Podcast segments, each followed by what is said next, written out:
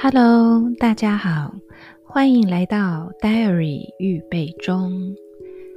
第二季的内容。我们来聊聊暂居台东的日子。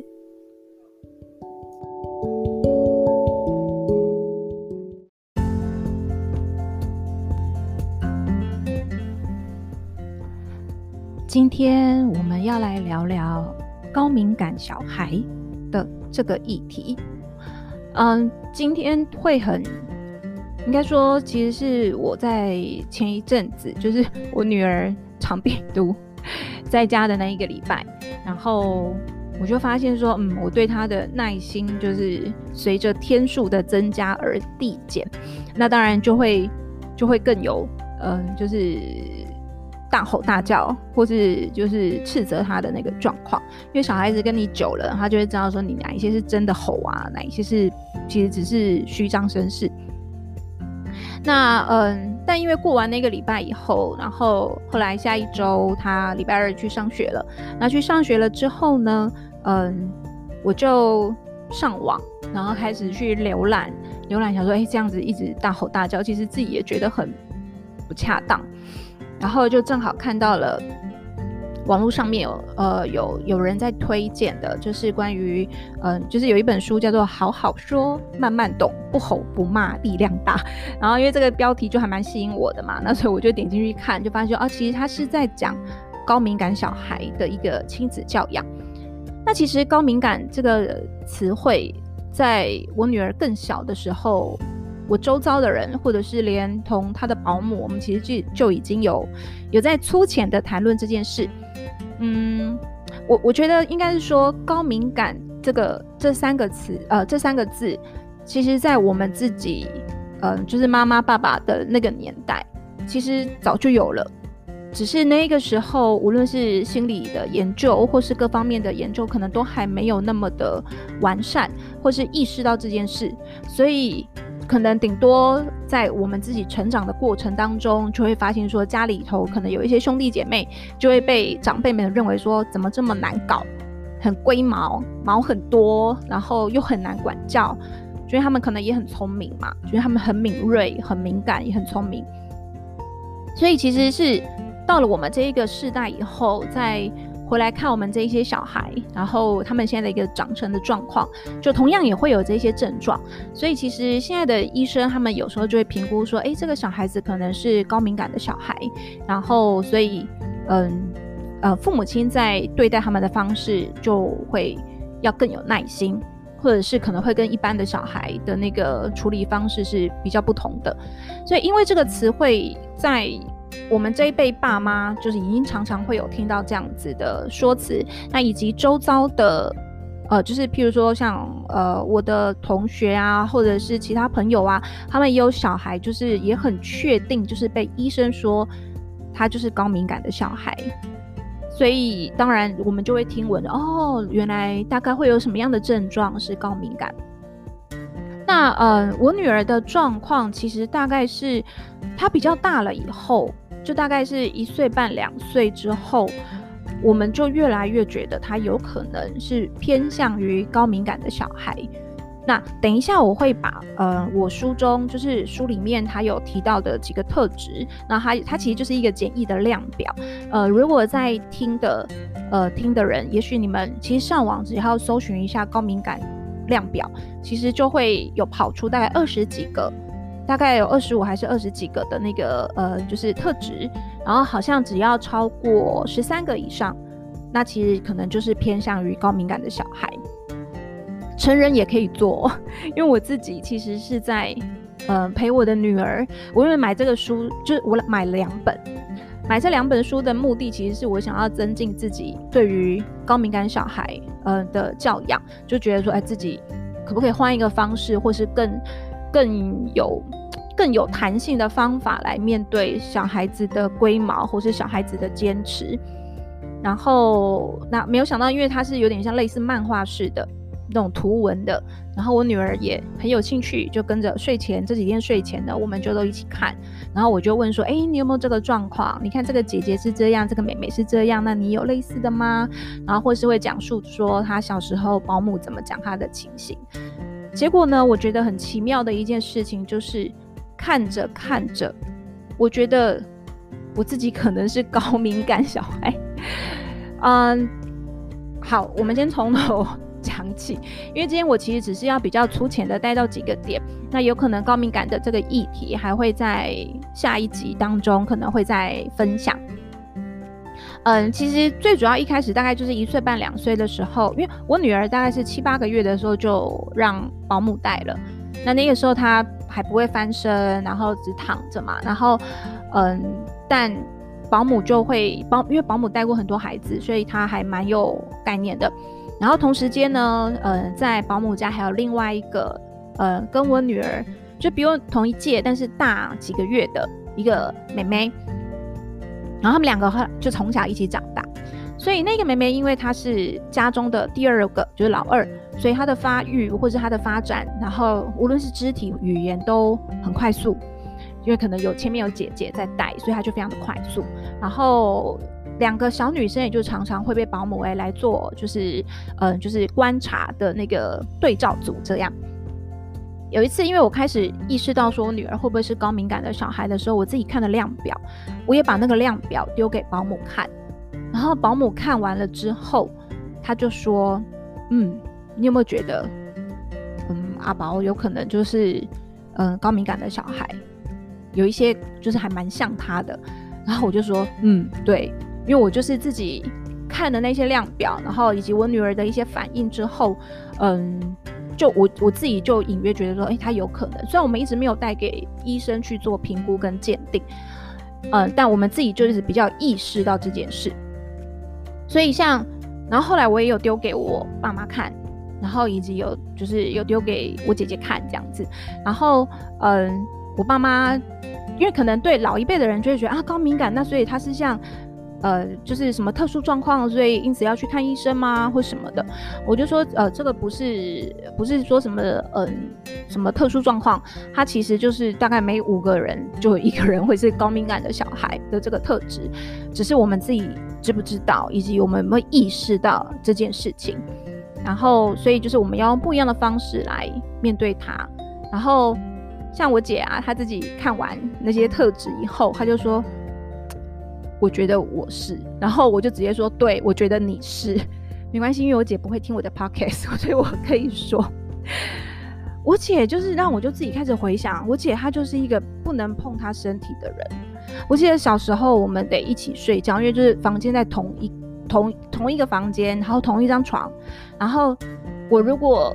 不小心，因为我是一个睡，我也是睡觉比较 就是会翻来翻去，我如果脚。去碰到他，或者是手去碰到他，或是太靠近他，他马上就会把我推开的那一种，就是他的那个身体界限非常的明显，就你几乎是不能够碰他身体的，就是碰脸、手这些是绝对都不行的啊。然后，但就更不用讲，他有更多呃对于味道的坚持，比如说呃，反正就是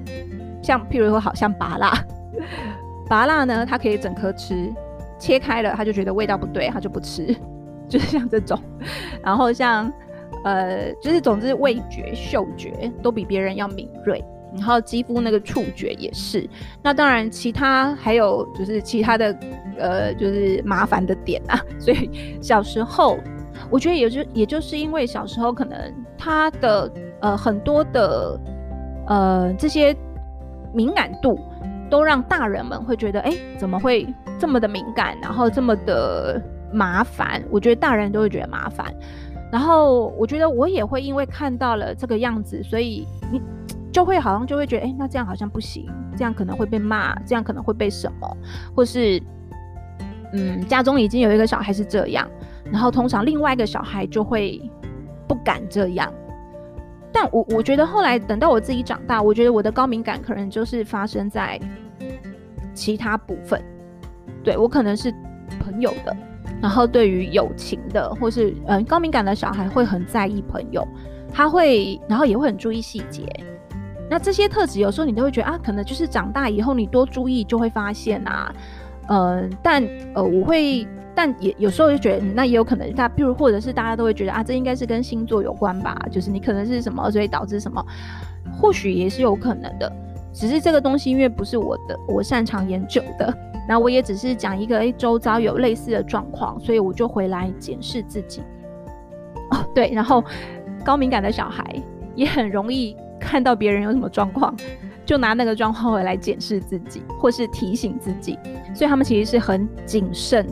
的小孩，就比一般横冲直撞或是比较大拉拉的小孩相较起来，高敏感小孩会很谨慎，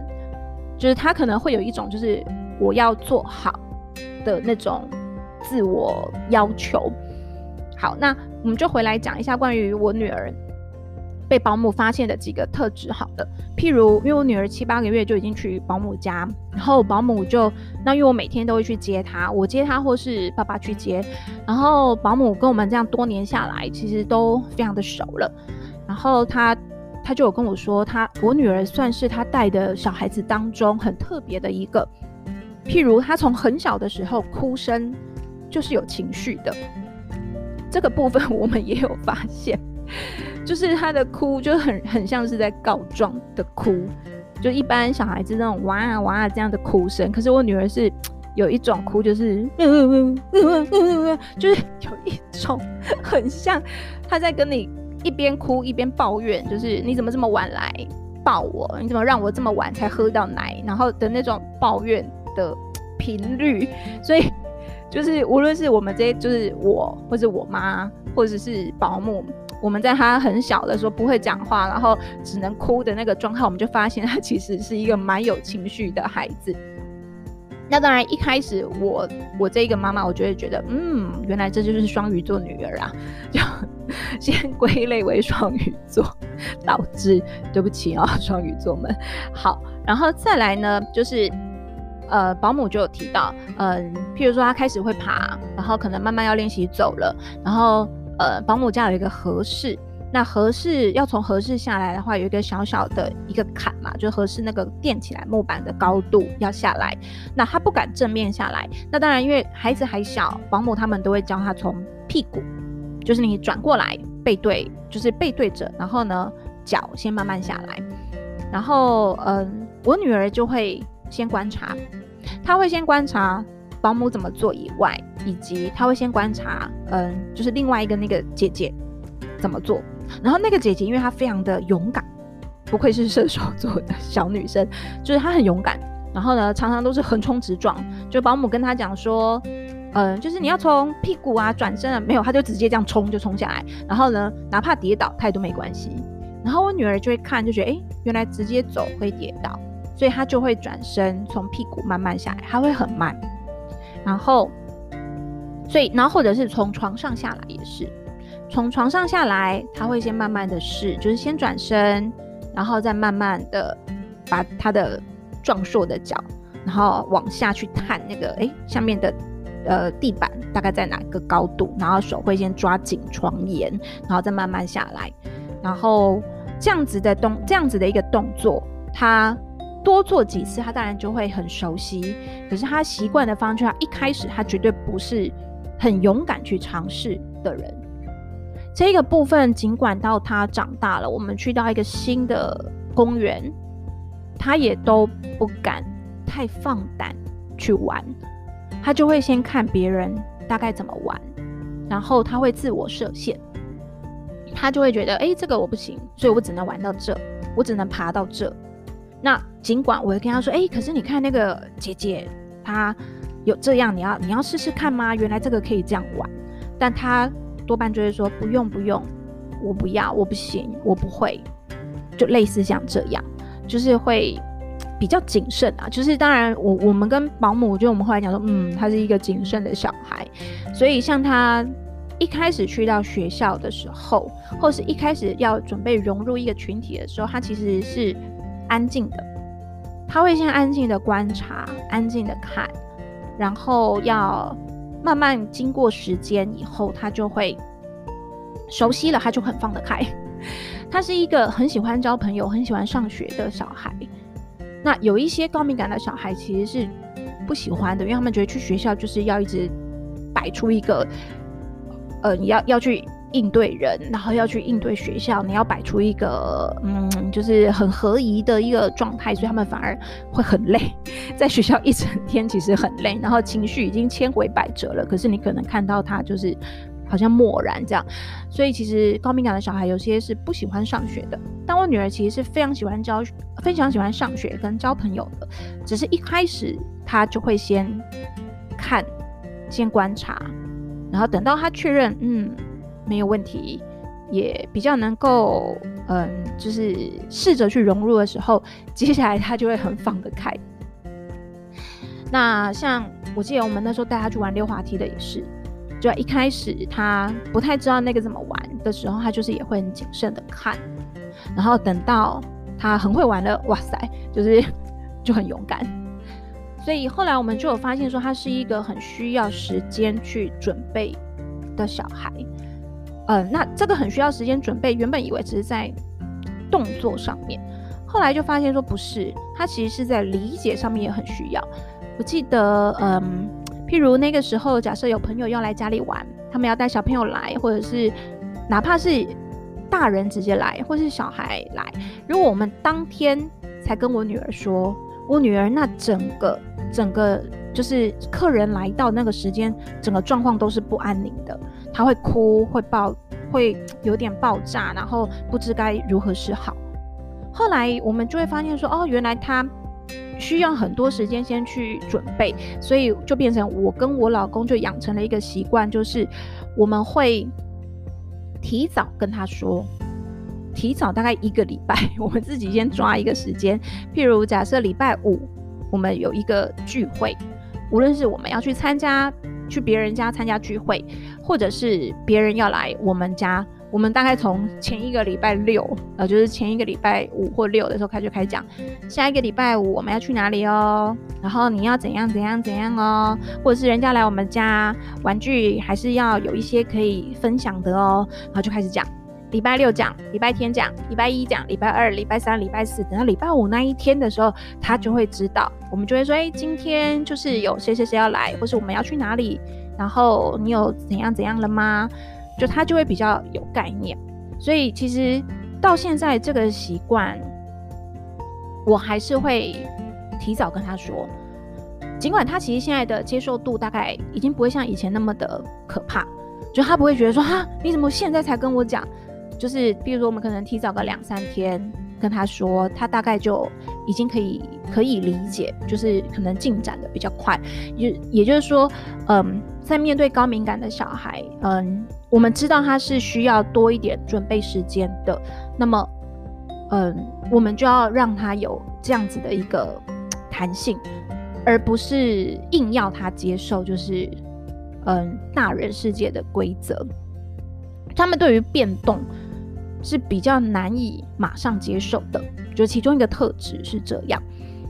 然后，嗯，当然我他们还有一个状况，就是也是书里面有提到，譬如他们会像我女儿就是这样，她，嗯，譬如要去洗澡，从每次叫她要去洗澡，两三岁啊，三四岁的时候叫她去洗澡就不要，然后一直哭，一直什么，然后呢，好不容易拖进去洗澡了，然后又不出来。玩得很开心，又不出来。然后我在看那个就是高敏感小孩这个妈妈在画的时候，我就发现啊、他们也是，我就觉得哇塞，又被理解，然后以及就是发现原来不是只有我的女儿会这样，就他们会在一个情境里面，嗯、呃，待着了以后就比较不愿意改变，也是那个变动性的那个，嗯，没有办法马上切换啊，就可能。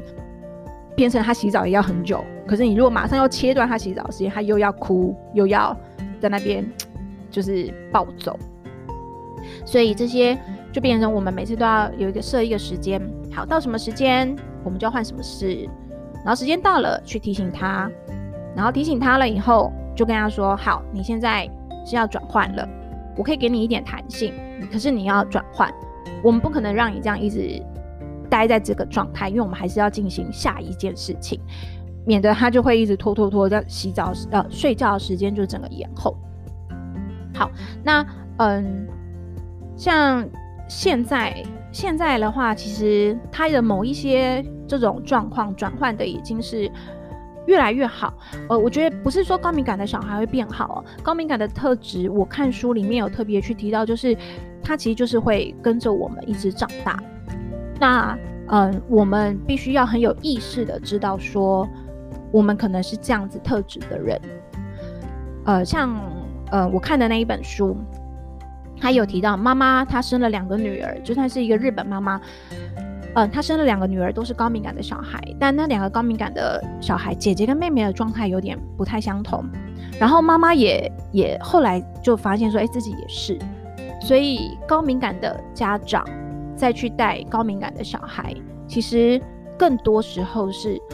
我们可能要回来认知以及认识自己，就原来我的情绪会这样。原来我对于什么样子的话语，我会有情绪上面的受伤，然后所以当我要再去面对我的孩子，他有一样有类似高敏感的情形，可是他可能是在呃某一些不一样的方面去发展出来的时候，就我们可以怎么样彼此去找到一个更合适的相处模式，所以我觉得这个部分是比较有助于。亲子之间在互动的时候，比较不会有那么多的摩擦或是伤害，因为其实我觉得现在的父母亲都很怕自己的太多的情绪或是一些什么去影响到小孩的发展。我觉得这个真的是现在的父母亲比较会担忧的，所以嗯，那反而我觉得就该回来照顾的是父母自己的情绪。那如果这部分我们都能够安抚好自己的情绪，或者是认知自己是什么样子的一个状态，那我们会 更有力量去面对小孩子的批环吧。好，然后像呃，我讲最后一个，就是我女儿会很在意细节。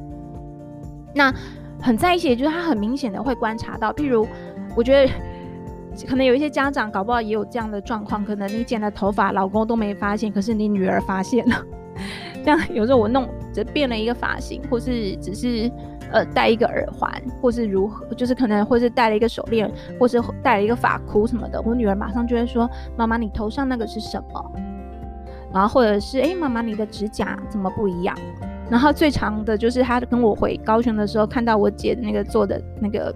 呃，就是他做的脚的指甲，就是说，阿姨，这个是什么？因为我因为妈妈没有做，所以他就看阿姨的，所以他就会很仔细的去看，然后去观察，所以就是一个小小的变化，对于他所在意的人，比如他在意的人，他的朋友，他就会发现这些很细微的变化，或是去到学校就发现，哎，老师剪头发的。去到学校就说：“哎、原来老师好像今天怎么样不一样？老师今天没有戴眼镜。就是这些小变化，其实有些对于很多小孩来讲，可能不是那么的明显，但是高敏感的小孩是比较容易注意到的。嗯，所以呃，今天先很呃简略的讲一下关于就是高敏感小孩。就我发现，呃，我女儿是以外，我就另外一个惊觉就是，哎、我觉得我自己。”也有某一个程度上面是这方面的特质。那我这边来念一下，他这边有就是这本书里面提到，从二十三项评量项目来确认是不是高敏感的小孩。呃，譬如第一个，很容易受到惊吓；第二个，不喜欢衣服的质料是粗糙刺痛，以及袜子的缝线、衣服的标签会摩擦肌肤的不适感，就不舒服的感觉。第三个，不喜欢意外的惊喜。第四个，管教方面温柔的劝说比严厉的处罚有效。第五个，会读父母的心。第六个，会使用超龄的词汇，就是比较会讲话，就是可能他才三四岁，可是讲话可能像小学生。第七个，会注意到不同于平常的氛围。第八个，具有幽默感。第九个，直觉性很强。第十个，太过兴奋的时候会难以入睡。第十一个，难以适应生活中突如其来的变化。第十二个，有问不完的问题。我觉得这个其实每一个小孩好像都会，就一直为什么为什么。十三，衣服湿了或脏了的时候就会想要马上换掉。十四，完美主义者。十五，会注意到他人难受的情绪，就对于就是共感会比较强。第十六，喜欢自己静静的玩耍。十七，会提出需要思考的深奥疑问。十八，对疼痛、悲伤非常敏感，也就是小小的一个伤口，他就会觉得超级痛。十九，讨厌啊，讨厌吵杂的声音及环境。二十，观察很细微，譬如这个东西只要放不一样的位置，或是呃外观上面有改变，他就发现。二十一，非常谨言慎行。二十二。在他人面前报告的时候，如果没有陌生人在场，会进行得比较顺利。二十三，会深入思考各种事物。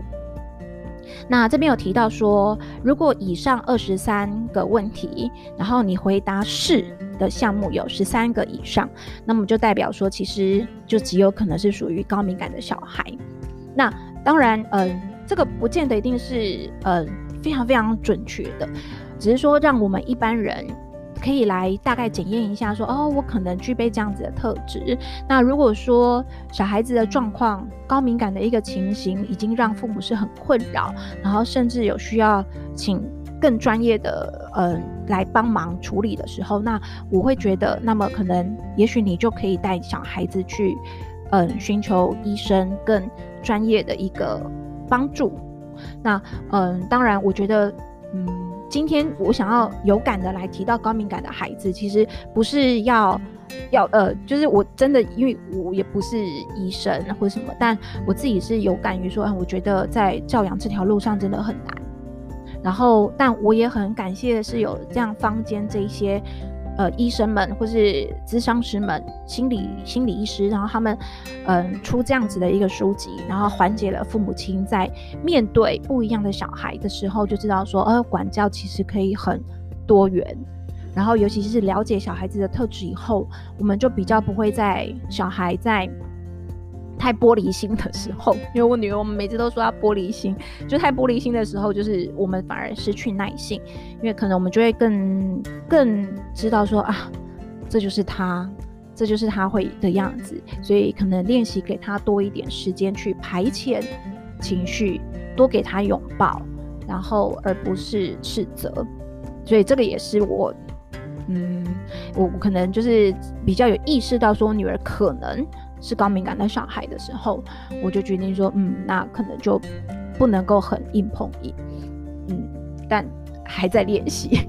有一次小孩大了以后，就是更接近小学阶段的那个小孩，就觉得哇塞，有时候欠揍度也是蛮高的。好，所以嗯，高敏感的这个部分，我自己还想会再讲关于我自己就是观察呃自己情绪的部分。那我希望下一集的时候也可以再讲。呃，这个部分，那今天我们就先就是说到关于观察到高敏感小孩的情形。那大家如果对于说自己有可能是高敏感、高敏感小孩的那个状况，其实上网 Google 一下高敏感量表，及就可以自己简单的做一下测试。那我觉得了解自己的情绪是蛮重要的一个现代人的课题。那以及现在大家面临到了疫情很严重。的这件事，虽然我们在台东，我们暂时没有回去台北，但是双北的双北的情形就是牵连着整个台湾的一个整体。我觉得没有人是局外人啊，就大家就是得。好好认真面对防疫，然后台东这边虽然还没有所谓的确诊，但因为有很多游客来，然后台东在地人也现在也就会很有意识的知道说，哎，是要出门是要戴口罩的。就可能我一直以来，我这一年多来，其实我出门一定戴口罩，就是我女儿也是。那当然到学校以后，学校老师那边也都会要求，所以我觉得这一点很很好。但是当你走在路上，你会知道其实很多人是没有戴的，所以现在。疫情很严峻，然后大家一定都要认真戴口罩、